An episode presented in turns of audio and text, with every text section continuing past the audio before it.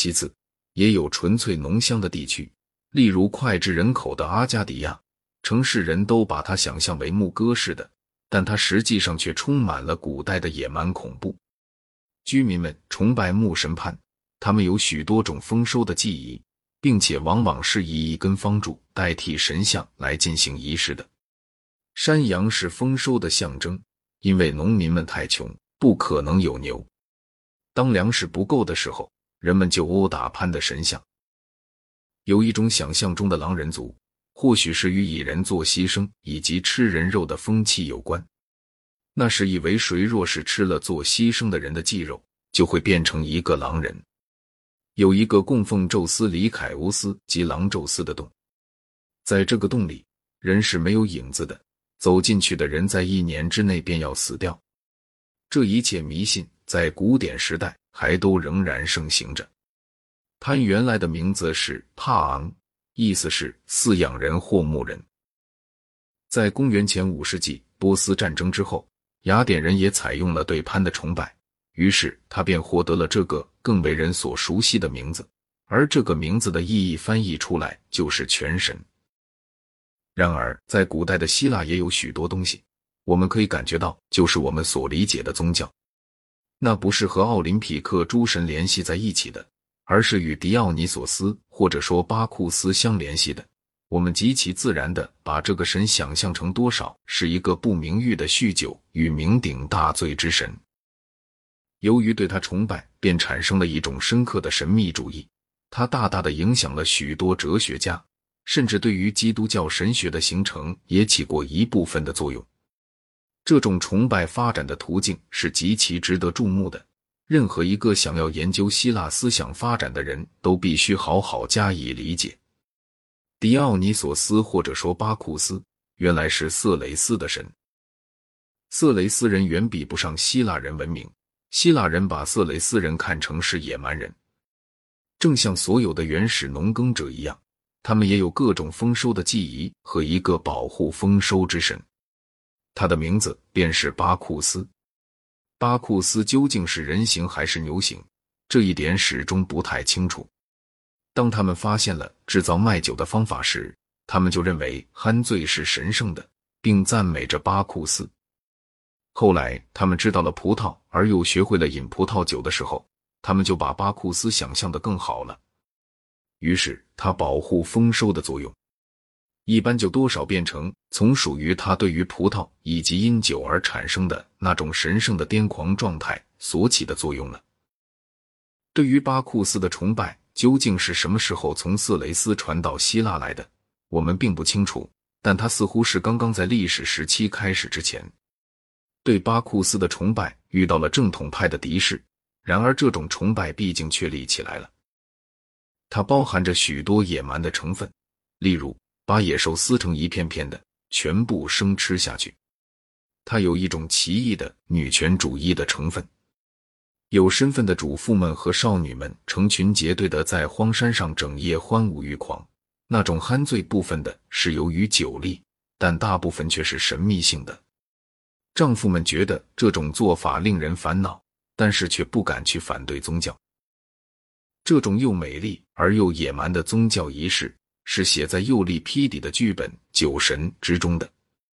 巴库斯在希腊的胜利并不令人惊异，正像所有开化的很快的社会一样，希腊人，至少是某一部分希腊人，发展了一种对于原始事物的喜爱，以及一种对于比当时道德所采可的生活方式更为本能的、更加热烈的生活方式的热望。对于那些由于强迫，因而在行为上比在感情上来的更文明的男人或女人，理性是可厌的，道德是一种负担与奴役。这就在思想方面、感情方面与行为方面引向一种反动。这里与我们特别有关的是思想方面的反动，但是关于感情与行为方面的反动，要先谈几句话。文明人之所以与野蛮人不同，主要的是在于审慎。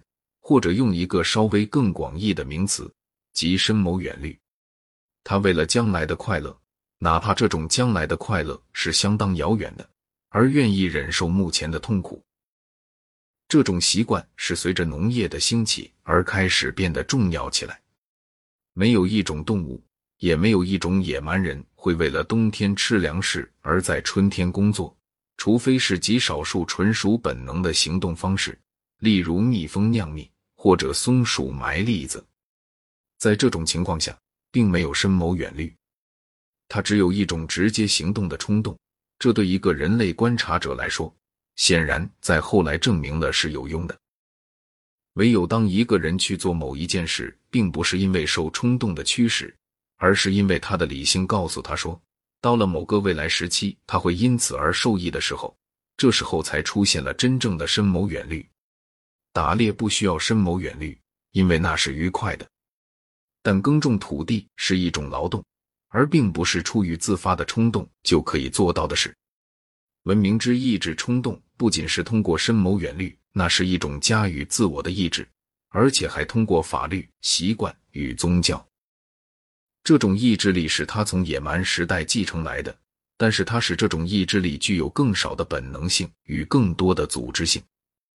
某些行动被认为是犯罪的，要受到惩罚；另外，又有些行动虽然不受法律惩罚，但被视为是邪恶的，并且使犯有这种罪行的人遭受社会的指责。